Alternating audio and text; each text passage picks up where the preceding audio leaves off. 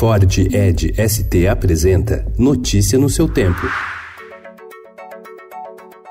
Olá, sejam todos muito bem-vindos. Hoje é quarta-feira, dia 10 de julho de 2019. Eu sou o Cado Cortês e ao meu lado Alessandra Romano. E estes são os principais destaques do jornal Estado de São Paulo. Reforma da Previdência deve ser votada hoje. Placar aponta 298 votos. Dos 504 deputados ouvidos pelo Estado, 117 são contra, 24 se disseram indecisos e 65 não responderam.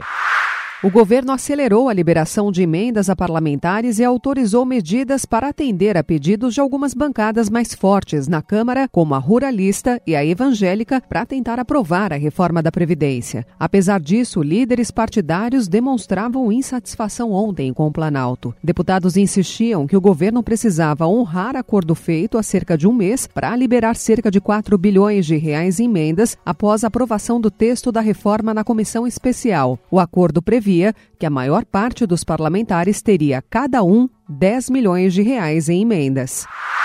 No dia em que o assunto principal foi a reforma da Previdência, a Câmara rejeitou uma das principais bandeiras do ministro da Justiça, Sérgio Moro, e da Lava Jato. O grupo que analisou o pacote anticrime apresentado pelo ex-juiz decidiu, por sete votos a seis, retirar do texto a possibilidade de prisão após condenação em segunda instância.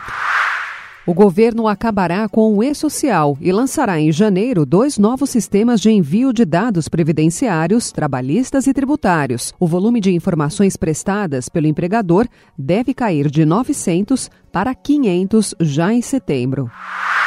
O governo pretende editar em agosto uma medida provisória para reincorporar os cubanos que vivem no país ao programa Mais Médicos. A ideia é que eles trabalhem na atenção básica do SUS, o Sistema Único de Saúde, por dois anos. Depois disso, será necessária a revalidação do diploma.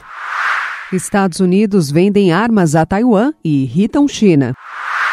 Copa do Brasil volta com Palmeiras Internacional.